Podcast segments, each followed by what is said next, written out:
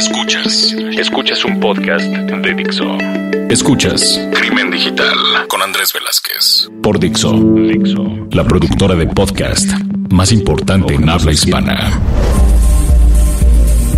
¿Qué tal amigos? Bienvenidos a esto que es Crimen Digital, su podcast sobre seguridad en Internet, ciberseguridad, delitos informáticos, todo lo relacionado con cibercrimen. Mi nombre es Andrés Velázquez, soy, soy arroba cibercrimen en Twitter y pueden seguir este podcast en arroba crimen digital, en Facebook en crimen digital y escucharlo en Spotify, iTunes y en Dixo. Eh, y agradecemos mucho a Dixo que nos está produciendo este nuevo episodio, el cual eh, vamos a estar platicando, me encuentro otra vez en Colombia y ya es un tema donde saben que vengo a Colombia porque hay una mática Colombia y entonces me encanta venir para acá, comer lechona y, y pasarla bien. Y hoy estoy con Diego, quien este, nos conocimos por primera vez el día de hoy en persona, ya ponerle eh, el, el, handle de Twitter o el usuario de Twitter a la persona y que agradezco mucho que estés el día de hoy conmigo, Diego, para platicar de un tema increíble. Pero bueno, antes de entrar al tema, eh, ¿cómo estás?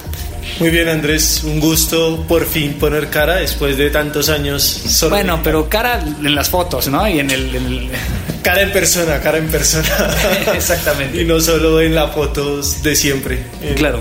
Y entonces, bueno, voy a empezar como todos los podcasts. Eh, Diego, ¿cómo, ¿cómo entras a este tema de seguridad o de ciberseguridad? ¿Y qué estás haciendo hoy en día eh, vinculado a todo esto? ¿Cómo empezaste?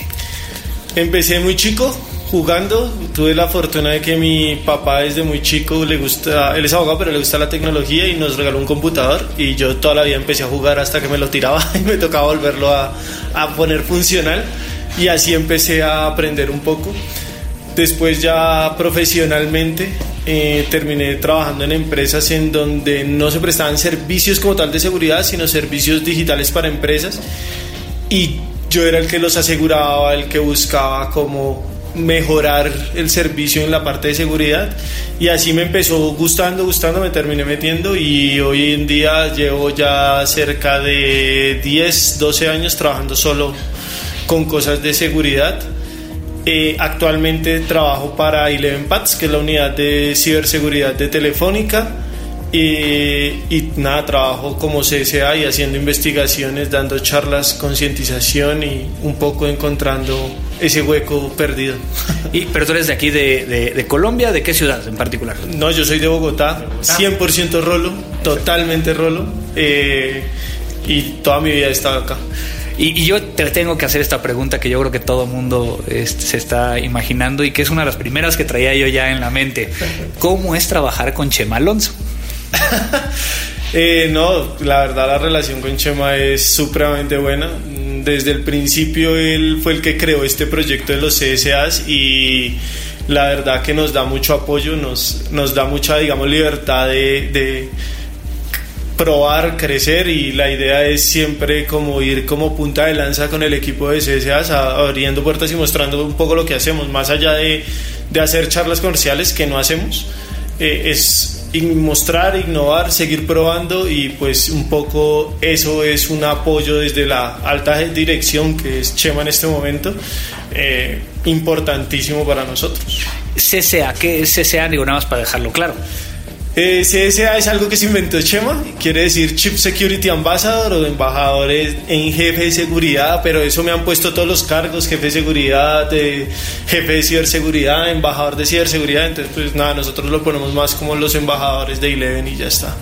Perfecto, pues bueno, eh, eh, hoy vamos a traer un tema muy interesante que veníamos ya medio cabileando este camino aquí a la oficina y es este tema de cómo llevar el tema de seguridad desde un punto de vista operativo, ¿no? Eh, que pocas veces está vinculado a este tema estratégico eh, y que en algunos de los casos el implementar ciertas herramientas no te van a asegurar que no pueda llegar a existir una exfiltración, ¿no? Entonces, en ese sentido, supongo que, que, llegamos a este tema porque has estado haciendo una, un par de investigaciones y unas pruebas de concepto que tú te has inventado y que se me hicieron muy interesantes como, como, como todo lo que platicamos aquí en, en, en, Crimen Digital y con personas como tú que a final de cuentas traen nuevas propuestas y nuevas cosas. Y es el tema de exfiltrar datos utilizando o por medio de metadatos. Entonces, obviamente, creo que hemos platicado de metadatos en ocasiones anteriores, pero simplemente para recordar qué es un metadato y como que para empezar a, meternos en este tema. Bueno, nada, lo que pasa es que, como dices tú, nosotros llevamos mucho investigando muchas cosas y una de las cosas que, que desde el principio tienen, tenemos en el son el estudio de metadatos y fugas de información por metadatos. Metadatos es prácticamente cada, prácticamente no, todos los archivos digitales, cualquier cosa digital, pues el sistema en el que se hace graba unos parámetros como ubicación, como nombres, como fechas que se hizo, que se modificó. Y todo eso, pues a la final termina entregando mucha información tanto del dispositivo de, que se, en el que se, se hizo el archivo, como también en características de la red. Eh, y pues esos metadatos muchas veces las empresas jamás los tienen en cuenta dentro de los procesos de proteger exfiltración. Y, estamos hablando, por ejemplo, de los metadatos que, generan los archivos de Office, ¿no? donde puede llegar a tener un autor, la última fecha que se imprimió, eh, quién fue el último usuario que lo modificó, eh, inclusive eh, temas que la organización puede llegar a colocar como etiquetas específicas. ¿no?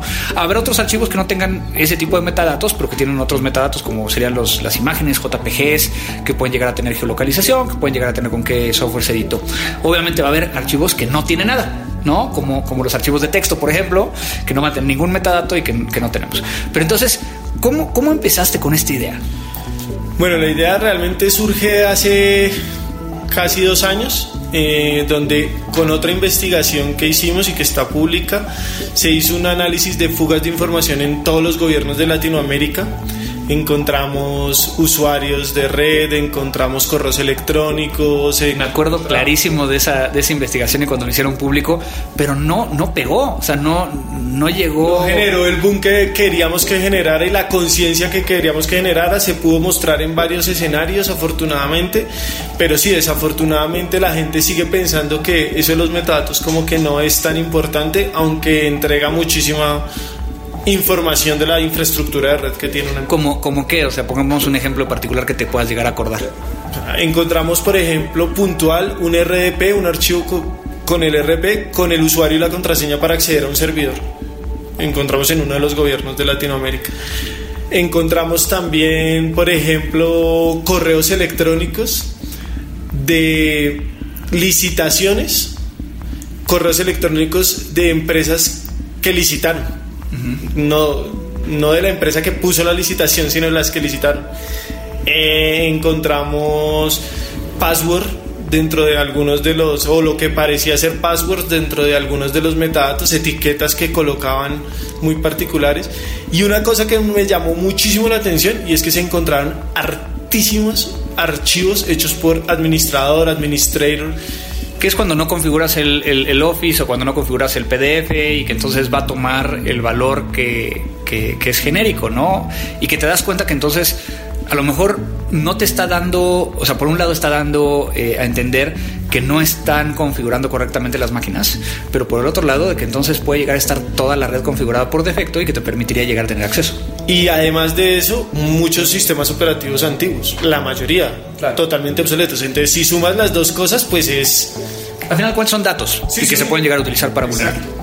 Exacto. Ese era como el objetivo del informe. Entonces, pues de ver tanta información, eh, un día empecé a mirar y dije, bueno, ¿y qué pasa si podemos meter ahí inyectar cosas?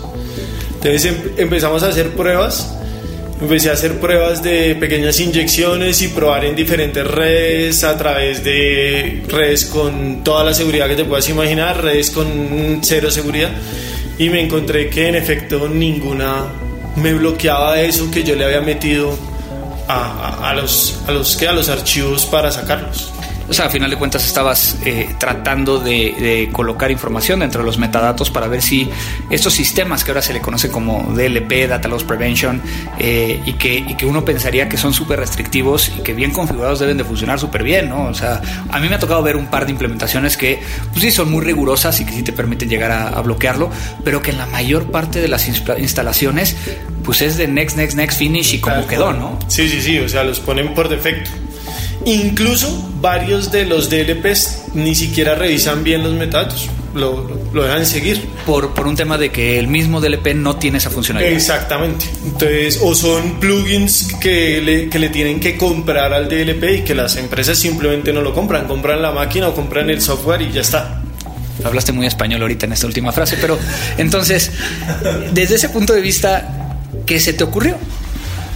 Entonces se me ocurrió que aprendiendo un poco y una de las cosas que más me, me, me, han llamado la atención y que me encanta es la parte forense y me encanta ver los archivos en crudo, en, en bits y en bytes, se me ocurrió coger los archivos, eh, un Word, un Excel, un PowerPoint, lo que sea, en crudo, partirlos en paqueticos de 30K, de 3 megas, pues dependiendo de, de lo que quiera hacer. Y ese paquetico pequeño, insertarlo como un comentario de un PDF. Ok.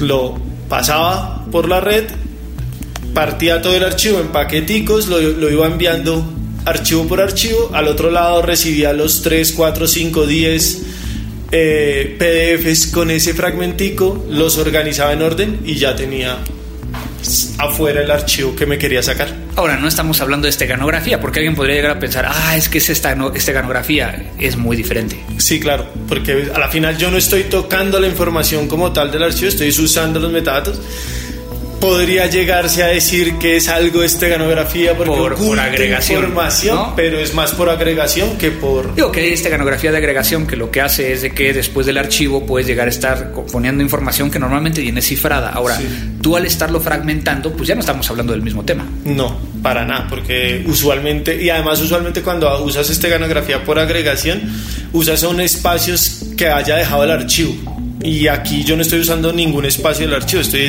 insertándole un comentario a, a los metadatos de ese archivo. Ahora, por ejemplo, si lo viéramos desde esa perspectiva y yo pensando en, en, herramientas para poder llegar a prevenirlo, no me sería eh, raro que un archivo de cuatro páginas de PDF mida a lo mejor, igual por un, número, ¿no? 50 megas.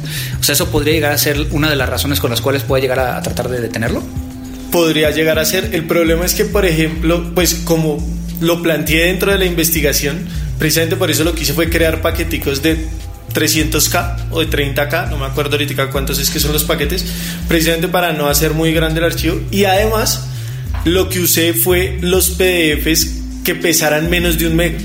Claro. Y entonces ahí es mucho más, más difícil. Ahora, también necesitas saber eh, el orden de, para poder llegar tanto a deconstruir como reconstruir los archivos, lo cual pues sería difícil, pero pues... Eh, ¿Qué fue lo que te encontraste? Digo, ya, ya lo empezaste a, a meter dentro de, de, esta prueba de concepto. Digo, ya lo hiciste de colocar estos comentarios. ¿Ya trataste de utilizar un DLP y de configurar el DLP para tratar de identificarlo? Sí lo hicimos en varias pruebas en, en escenarios reales en empresas reales con DLPs configurados supuestamente muy fuerte y en realidad ninguno me lo bloqueó. ¿Y entonces qué tendríamos que hacer? Porque obviamente eso es lo que tengo que traer aquí. O sea, no es nada más de mira, mira, mira qué bueno soy haciendo todo esto, sino que hacia dónde quieren llegar. Eh, bueno, nosotros tenemos una herramienta que se llama MetaShield, que realmente lo que hace es configurar ese bloqueo de los metadatos. Okay. Porque como te digo, llevamos muchos años investigando fugas de información por metadatos. Entonces, si la red lo tiene, si el sistema lo tiene, pues me bloquea los metadatos y no me van a poder salir. Pero entonces ahí explícanos un poquito, digo, cómo es que, o sea, eh, cómo es que entonces eh, eh, puedes llegar a saber que hay esta información y que puede llegar a pertenecer a, un, un, a otro archivo.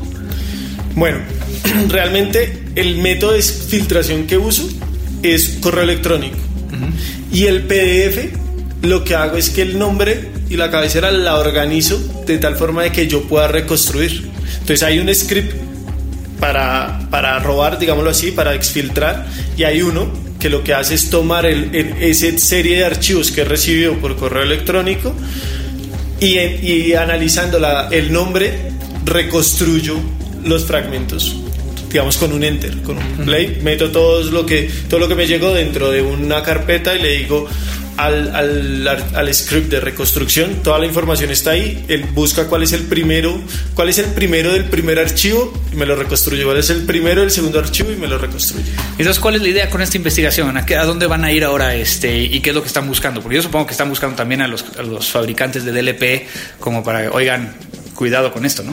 Precisamente es un poco eso, es mostrar esta brecha o este posible hueco que no todos tienen en cuenta.